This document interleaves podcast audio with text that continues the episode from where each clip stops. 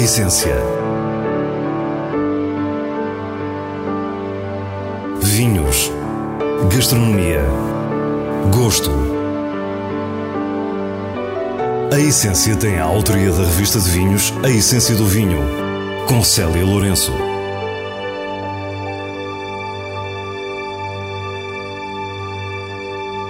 Boa noite. A essência hoje começa em Baião, na região dos vinhos verdes, com a Casa de Vila Cetinho. Depois conhecemos o Legado 2016, a mais recente edição de um vinho que encerra a alma do Douro e das suas vinhas velhas. Mais à frente, as habituais sugestões semanais e terminamos com o prazer da leitura nos vinhos de bolso. Fique para o que é realmente essencial. Região dos vinhos verdes tem o encanto dos solares minhotos, muitos associados aos seus produtores. Hoje visitamos um deles, a Casa de Vila Cetinho, vinho servido a Isabel II na sua visita a Portugal em 1957. A Casa de Vila Cetinho, de 1790, é um dos primeiros produtores da região dos vinhos verdes.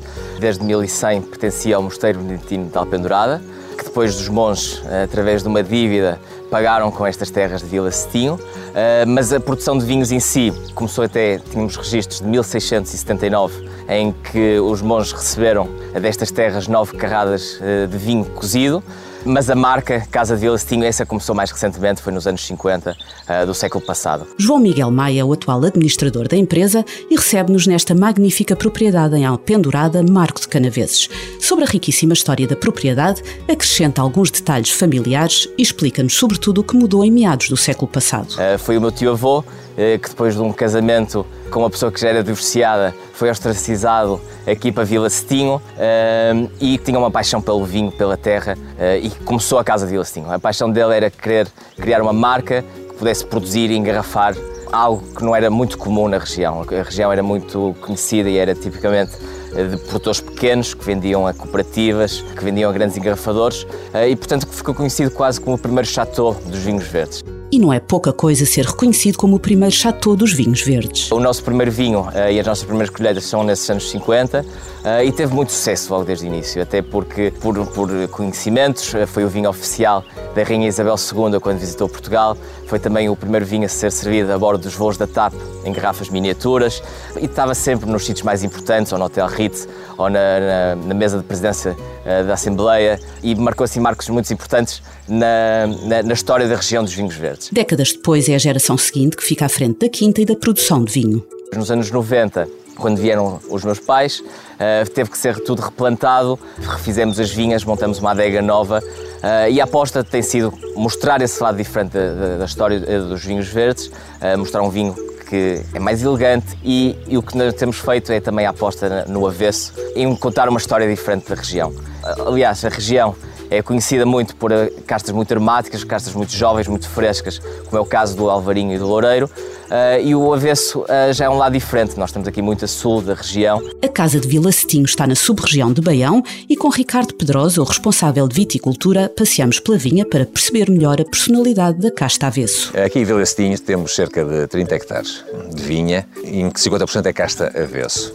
Portanto, nós estamos no, numa região, numa meia encosta, com solos franco-arenosos, solos pobres, tendência ácida, matéria orgânica baixa, eh, o que diminui um bocadinho o vigor eh, aqui das plantas. Temos a sul o Rio Douro, a cerca de um quilómetro, eh, e no lado norte temos o Rio Tâmega, o que proporciona aqui uma certa umidade nas épocas mais quentes do ano. O avesso tem sido a aposta de muitos produtores nesta sub-região de Baião. Com Ricardo percebemos porquê. Eh, aqui existem umas condições muito próprias. Eh, nós temos aqui a, umidade que mantém a frescura dos vinhos, propiciada por este clima junto entre rios, mas temos a temperatura do interior da região e do sul da região. E essa temperatura permite maturações muito boas. É uma casta que se adapta melhor a esta região aqui mais interior, eh, mais quente de verão, com amplitudes térmicas muito elevadas eh, noites frias, dias muito quentes, eh, é necessário para a maturação do avesso. E o resultado são vinhos diferenciados. São vinhos com muita estrutura, vinhos minerais, vinhos que têm uma possibilidade de longevidade muito grande na garrafa. São diferentes um pouco de outras castas em que se privilegia a parte aromática. Eh, como é o caso da Casta Loureiro ou o caso da Casta Alvarinho. Neste caso, o avesso é a estrutura, é o corpo. A Casa de Vila Cetim fez o seu primeiro varietal de avesso em 2003, mas é a partir de 2016 que assume verdadeiramente a casta como a alma de toda a produção. João Miguel Maia diz-nos porquê. Por ver as mais-valias dessa casta e, e é, passa por um bocadinho pelo teste do tempo, uh, demonstrar a longevidade que esses vinhos têm e esse potencial de guarda que temos vindo uh, e vamos continuar a comprovar uh, para o mercado também perceber essa mais-valia do avesso. O produtor fala-nos dos diferentes vinhos que têm vindo a ser feitos, verdadeiras surpresas para muitos. Sem dúvida, a aposta no avesso, a partir de 2016, também nos lançou novos desafios, novas formas de comunicar e de fazer o avesso cá. Uh, um deles foi o colheita tardia em 2016 e por uma casta tão complicada que na vinha uh, apresenta só desafios e que realmente nos vira do avesso, mas o, o colheita tardia foi um deles. Uh, o espumante avesso que já vínhamos a fazer também é um deles. Uh, outra experiência que temos vindo a fazer e lançamos pela primeira vez a colheita de 2018 foi o envelhecimento em barricas de carvalho francês, porque o avesso tem algumas características que lembram um bocadinho o Chardonnay quando se envelhece em, em, em, barricas de carvalho francês. A acompanhar-nos está o enólogo António Souza, responsável na adega por toda esta diversidade. Faz-se, no fundo, eu diria, com, com avesso múltiplos perfis. E é isso que é interessante ver, que é uma casta que se adapta a ser facilmente trabalhada. Agora, ela também tem o nome de avesso, não é por ser uma casta fácil. Eu digo que isto não é uma casta para amadores. Isto é uma casta que é preciso muitos anos para, para a conhecer. É muito peculiar, é uma casta que pode oxidar e perder a componente aromática, numa, eu diria muitas vezes numa questão de minutos.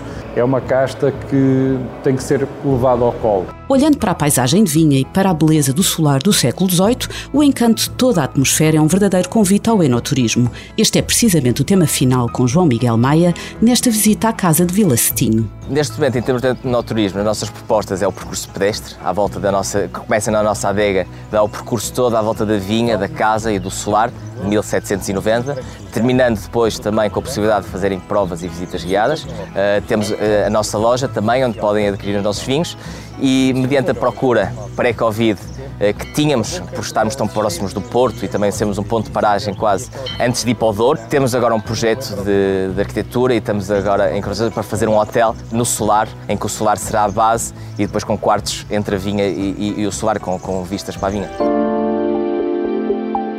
O Legado é um vinho de afetos, imaginado por Fernando Vanzeler Guedes a partir da centenária vinha do Caeda em Arvedosa do Douro.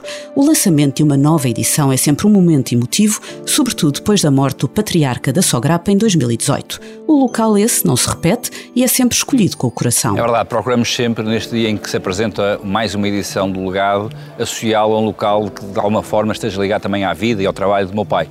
Hoje decidimos trazer todos os nossos convidados, nem mais nem menos, uh, ao Colégio das Caldinhas, em Santo Tirso, onde no início da década de 40, já do século passado, o meu pai estudou durante alguns anos. E foi desde aqui que depois saltou para a universidade e finalmente rumou a Dijon para fazer o curso de Enologia e dando assim os primeiros grandes passos rumo ao seu sonho. Fernando da Cunha Guedes é o atual presidente da Sograp e na apresentação do legado 2016 está acompanhado pelos irmãos Salvador e Manuel, este último com algumas histórias deste Colégio das Caldinhas. A minha primeira experiência de colégio internos foi em Abrantes, que era um, era um colégio de jesuítas também, que era o La Salle, eh, e aí sim, era um castigo, porque o meu pai, eh, eu tinha acabado de chumbar o ano, e o meu pai de castigo eh, foi-me pôr a estudar em Abrantes porque é que ele não sabia que Abrantes era muito perto de Lisboa. Por isso eu todos os fins de semana apanhava o Tero, que era um comboio que vinha de Espanha, e tinha a hipótese de passar o fim de semana em Lisboa. Quando o meu pai se apercebeu que realmente aquilo não era bem o castigo que queria dar,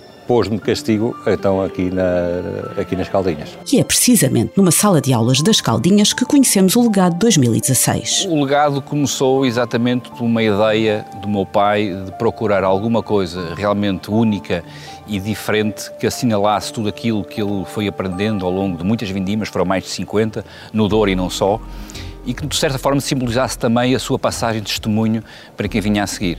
E quando digo quem vinha a seguir não é só a sua família, a minha família, mas também a todos nós que trabalhamos na Sograp e, e, e, e, se quiser também para todos nós que somos amantes do, do vinho e queremos fazer dos vinhos portugueses algo cada vez mais e melhor. O enólogo Luís Sotomayor revela-nos os segredos do legado, uma verdadeira força da natureza como um cavalo selvagem.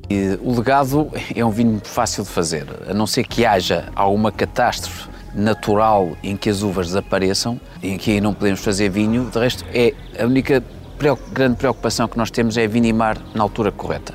E nessa vinha do, do, do Caedo, uma vinha com 8 hectares, podemos fazer duas a três diferentes passagens pela vinha conforme as maturações vão, vão andando. A vinha do Caído é um puzzle com dezenas de castas diferentes com maturações distintas. Por isso, a necessidade de várias etapas de colheita. Isso é a única coisa que nós fazemos para tentar algum equilíbrio. De resto, é pôr na garrafa o que a vinha nos dá e mostrar o caráter dessa, de, dessa vinha, desse terroir e mostrar também um bocado ao mesmo tempo o caráter do Douro, porque aquilo é um vinho assumidamente do, do Douro. O que nós pomos na garrafa é o que a natureza nos dá cada ano. O legado 2016 destaca-se das edições anteriores pelo equilíbrio absolutamente notável entre a sua enorme potência e elegância. 2016 foi, foi um ano particularmente frio, é um, é um ano com características mais de um ano frio, Curiosamente, talvez este legado 2016 é o mais parecido com o primeiro legado que foi 2008, que também foi um ano bastante frio,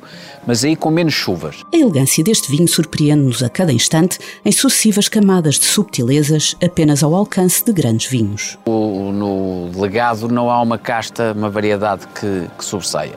Então identificamos mais de 30 variedades diferentes e todas elas contribuem para a complexidade do vinho. Não é um vinho que se possa cheirar e dizer domina a toriga nacional ou domina a toriga francesa.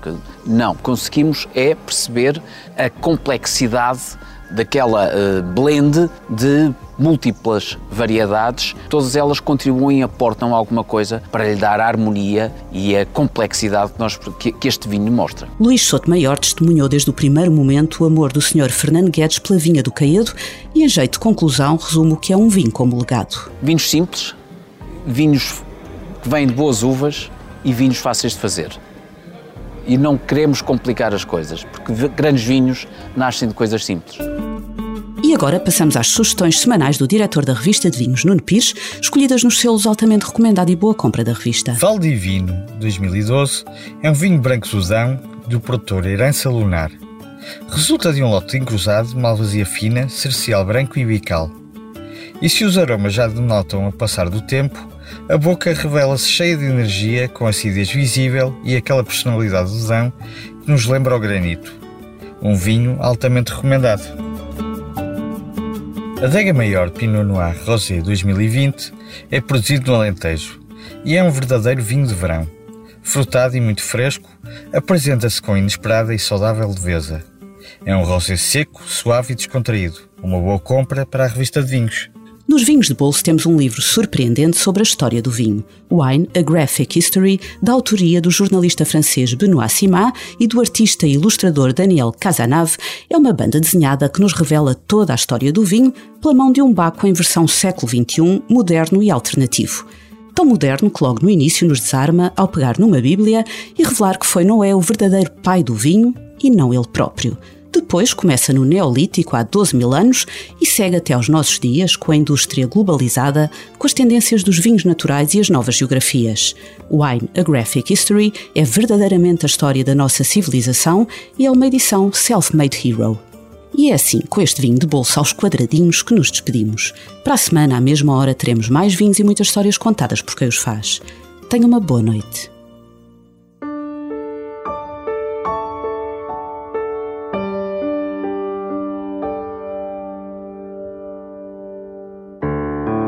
Essência. Vinhos. Gastronomia. Gosto. A Essência tem a autoria da revista de vinhos A Essência do Vinho, com Célia Lourenço.